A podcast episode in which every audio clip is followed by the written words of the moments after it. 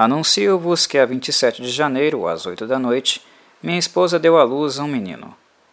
Chama-se Johannes Chrysostomos Wolfgang Gottlieb. Assim, Leopold Mozart anuncia ao mundo a chegada de seu filho Wolfgang. O nome Crisóstomos nunca será utilizado. Numa carta a seu editor e amigo Jacob Luther, de Augsburg. Contudo, só em 1770 aparecerá o nome Amadeus, que ele utilizará mais tarde em sua correspondência, afirmando: Wolfgang na Alemanha, Amadeus na Itália, de Mozartini. É o sétimo filho de Leopold e Ana Maria Perot. Wolfgang e Mariana, cinco anos mais velha e mais conhecida pelo diminutivo de Nanerl, serão os únicos a sobreviver. Leopold, o pai, era um bom músico, que desde muito cedo começou a instruir seus filhos na arte da música. Músico apreciado e, sobretudo, bom mestre, em 1743 passa a trabalhar para o arcebispo de Salzburg. Conhecendo bem os filhos, acredita ter em Naneol, e não se engana, embora depois ela seja em muito ultrapassada pelo irmão. Uma boa pianista. Tanto é que durante anos toca com o irmão, ficando ambos conhecidos como prodígios. Contudo, Leopold dá-se rapidamente conta de que o verdadeiro prodígio, o que possui dotes realmente excepcionais, é Wolfgang. Orgulhoso e também ambicioso, dedica-se a exibir os filhos, primeiro perante a nobreza de Viena e mais tarde em algumas cortes europeias, onde o jovem intérprete ostentará seus dotes desde a tenra idade de seis anos, quando toca com Nanel na corte de Maximiliano III. Nesse mesmo ano, Leopold transcreve num dos cadernos de estudo dos filhos a primeira composição de Mozart, um minueto, classificado de K2 no catálogo Koechel, o qual se seguiriam outros dois nos meses subsequentes. A partir desse momento, as viagens sucedem-se. 1762, Salzburgo e Munique. 1763, Munique, Augsburg, Mannheim, Frankfurt, Bruxelas. 1764, Londres e várias cidades francesas. 1766, Amsterdã e Haia.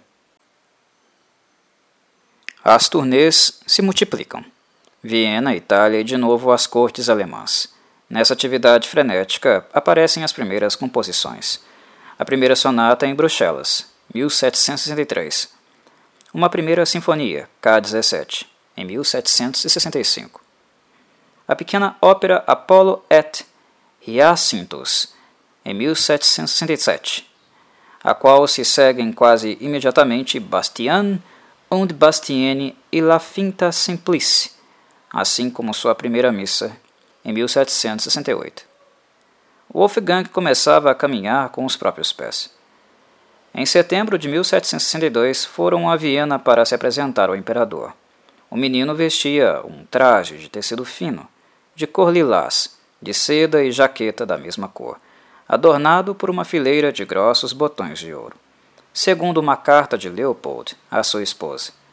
Conta-se que, quando chegaram à presença da família imperial, o pequeno, sem um cumprimento de nenhum tipo e diante da expectativa geral da corte, saltou para o colo da imperatriz e passou os braços em volta de seu pescoço para beijá-la. Depois de ter feito sua interpretação, e quando todos aplaudiam sua habilidade extraordinária, Mozart pediu ao imperador que chamasse seu mestre de capela, Wagenzel, e quando este apareceu, disse-lhe: Senhor, vou tocar um dos seus concertos. Tenha a bondade de me passar as folhas. Mozart passaria a ser um hóspede habitual do palácio de Schönbrunn. O imperador passaria muito tempo com ele, propondo-lhe todo tipo de problemas musicais, e o garoto seria tratado com familiaridade. Uma história conta que certo dia, quando brincava com outros meninos e meninas de sua idade nos jardins da mansão imperial, tropeçou e caiu no chão, causando riso e sendo gozado por todos exceto por Maria Antonieta, que seria mais tarde a desafortunada rainha da França, que o ajudou a colocar-se de pé e lhe limpou o traje empoeirado que tinha sujado. O menino, enxugando as lágrimas e dando-lhe um beijo, expressou-lhe sua gratidão, dizendo: Obrigado. Quando for grande, caso-me contigo. Numa viagem a Milão, Itália, em março de 1770, dá início à sua preciosa correspondência. Para os musicólogos, a melhor e mais autêntica fonte de conhecimento sobre sua vida e obra. Em sua passagem por Florença, Roma, Bolonha, Nápoles e Mantova, adquire tal fama e recebe tantos elogios que é nomeado, aos 14 anos, quando já era Concertmeister, em Salzburg, Cavaleiro da Espora de Ouro, Roma 1770. Essa viagem à Itália, principalmente sua estada em Bolonha, onde recebe aulas do famoso padre Martini, encerra, por assim dizer, sua fase de estudos. Embora, lendo suas anotações de harmonia na Academia de Harmonia, onde é recebido como membro, podemos ver que ali ele pouco aprendeu, já que seus comentários são um tanto irônicos e críticos em relação aos ensinamentos recebidos. Seu caráter festivo e sua propensão para a ironia e a crítica começam a mostrar-se abertamente. Sua boa formação e as viagens ensinaram-lhe muita coisa, o suficiente para que não se conforme com a posição servil a que o obriga seu contrato com o arcebispo de Salzburgo. Também lhe ensinaram que é ele, e não o pai, quem deve passar a dirigir sua vida. Seria uma tarefa árdua, se não impossível, enunciar a progressão de suas composições. Quando regressou a Salzburgo, tinha escrito oito sinfonias e três óperas, Mitridate, Ascanio in Alba e Il Sogno de Scipione, às quais podemos acrescentar seis quartetos de corda, tarefa importantíssima a qual virão se juntar no ano seguinte os seis quartetos vienenses. Entretanto, o arcebispo Schartenbach faleceu em 1771 e Mozart não conseguiu que lhe pagassem o que lhe deviam antes de realizar sua viagem à Itália. O novo arcebispo, o conde Hieronymus von Colloredo, um homem culto, partidário do pensamento ilustrado, mas severo e bem antipático, dizem que era autoritário, duro, altivo e depreciativo, nunca chega a entender-se com Mozart. Seu relacionamento com o músico, particularmente difícil graças a seu desejo de liberdade, nunca foi generoso nem compreensivo. Quando Colorido toma posse do cargo, reorganiza sua capela musical, e Leopold, que havia muitos anos aspirava ao cargo de Kapellmeister, vê-se preterido em favor de Domenico Fittietti. Com a perda desse posto há muito aguardado, perde também as esperanças de tirar proveito dos lucros e dos êxitos de Wolfgang na Itália, embora tivesse conservado o posto de Concertmeister. De certa maneira, ao tornar-se homem, Mozart perdeu muito do fascínio que seu talento de menino prodígio lhe trazia. Já não era o menino que decifra e transcreve o Miserere de Alegre depois de uma única audição o rapaz que é capaz de escrever um baixo correto, se lhe derem apenas a melodia, de executar qualquer peça musical com o teclado tapado por uma tela. Além disso, o próprio Mozart está farto de expor suas habilidades como um macaco numa feira. Já aspira, seriamente, a ser visto como é, apesar de sua tenra idade, um bom compositor.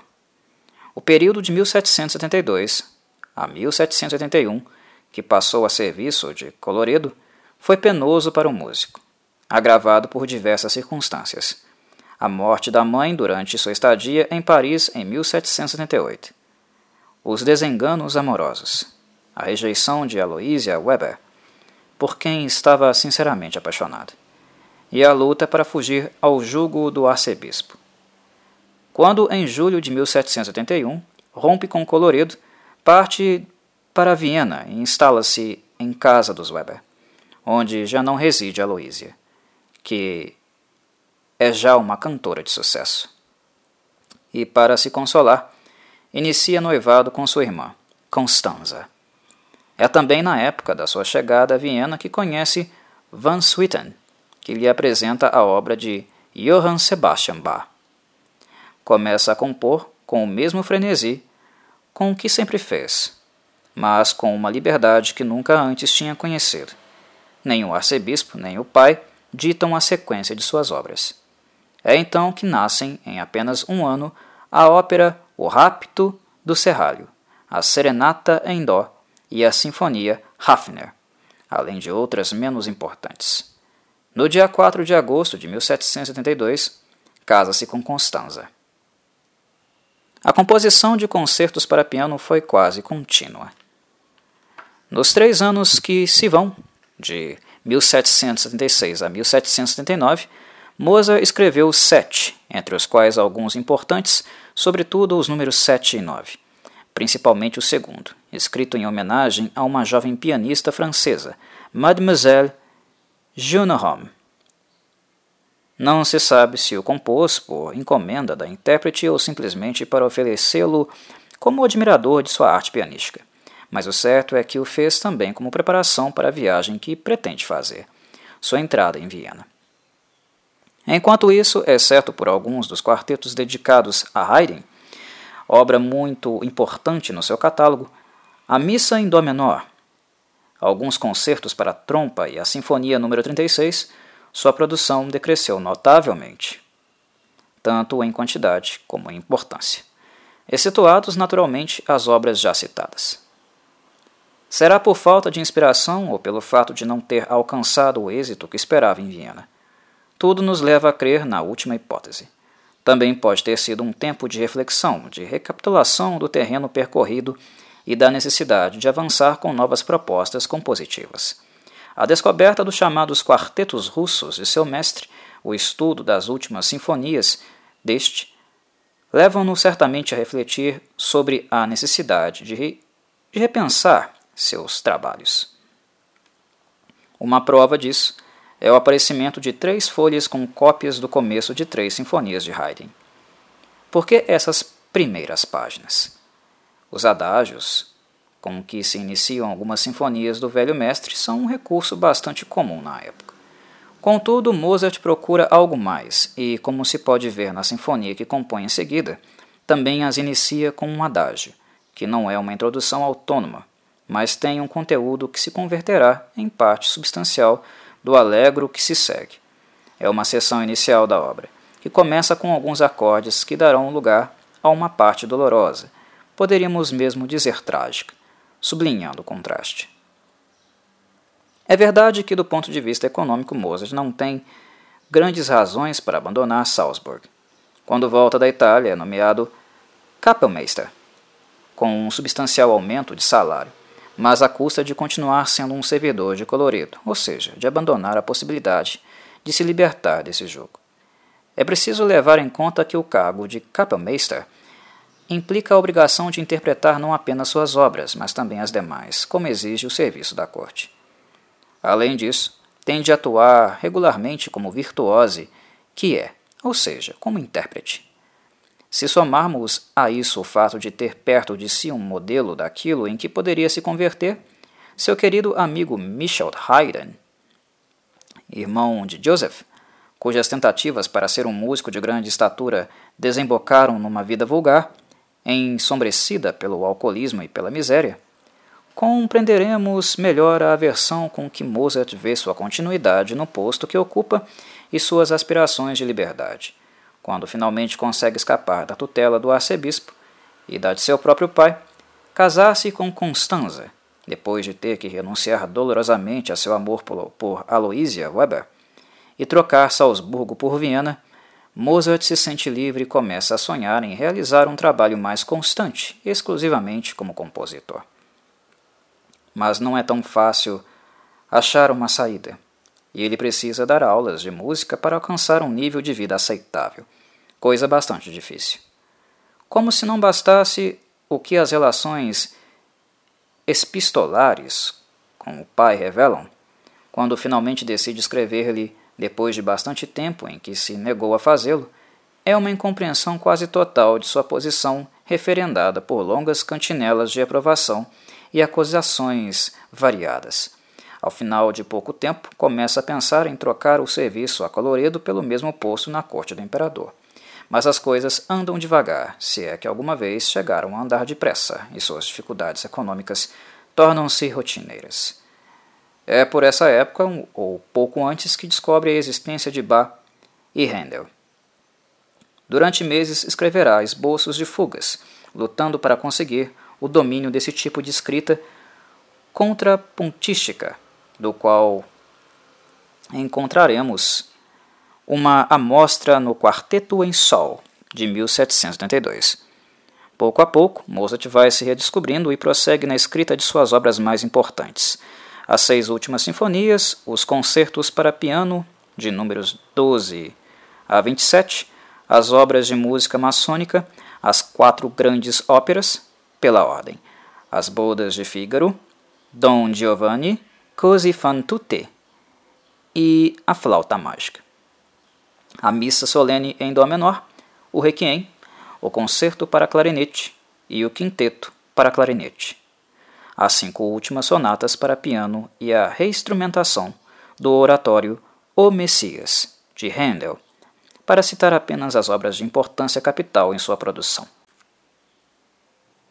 Portanto, apesar dos sabores, das dificuldades de todo tipo, não apenas econômicas, mas também de posicionamento dentro da sociedade na qual precisava estar inserido devido à sua arte, sua criatividade é, exceto em determinados períodos, nunca excessivamente longos, um rio inesgotável que vence todos os obstáculos que encontra pela frente. Além disso, sua curiosidade pelo desconhecido, como é o caso dos estudos profundos que dedica a Bai Handel, demonstram sua vontade de encontrar novos horizontes, de ir além do que podia lhe dar a época, abrindo novos caminhos. Mas o tempo iria limitá-lo nessa quase furiosa corrida em direção ao futuro, que ele fazia como se adivinhasse que este era escasso e não podia ser desperdiçado. Mozart tem público assegurado em Praga, Berlim, Leipzig. Em seus concertos em diferentes capitais, ganha algum dinheiro, mas, ao voltar de Berlim, chega a Viena acompanhado do príncipe Lichnowsky, sem um centavo, depois de ter emprestado uma boa quantidade ao seu protetor, ter bancado uma boa parte dos gastos do aristocrata e ter brigado com ele. Em Viena, sua sorte agora mudou e mal consegue público para seus concertos por assinatura. Para piorar, encontra a esposa gravemente doente e seus angustiados pedidos para obter um empréstimo de um amigo rico não encontram acolhida. Ao convalescer, Constanza parte para recuperar-se em Baden.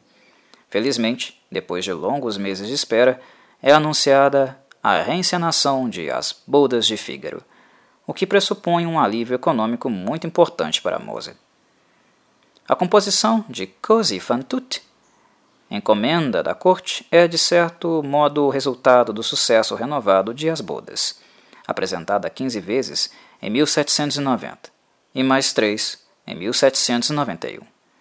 Mas a estreia, embora não seja um fracasso, tampouco obtém grande sucesso. A má sorte volta a se fazer presente e quando tudo parece levar a nova ópera a um sucesso moderado, mas garantido, morre o imperador, e a corte, num luto que irá durar mais de três meses, suspende as apresentações.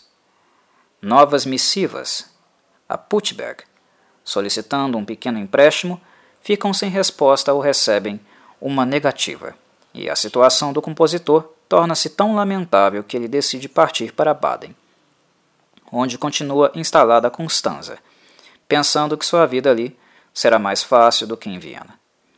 Por outro lado, as bodas também caem no esquecimento.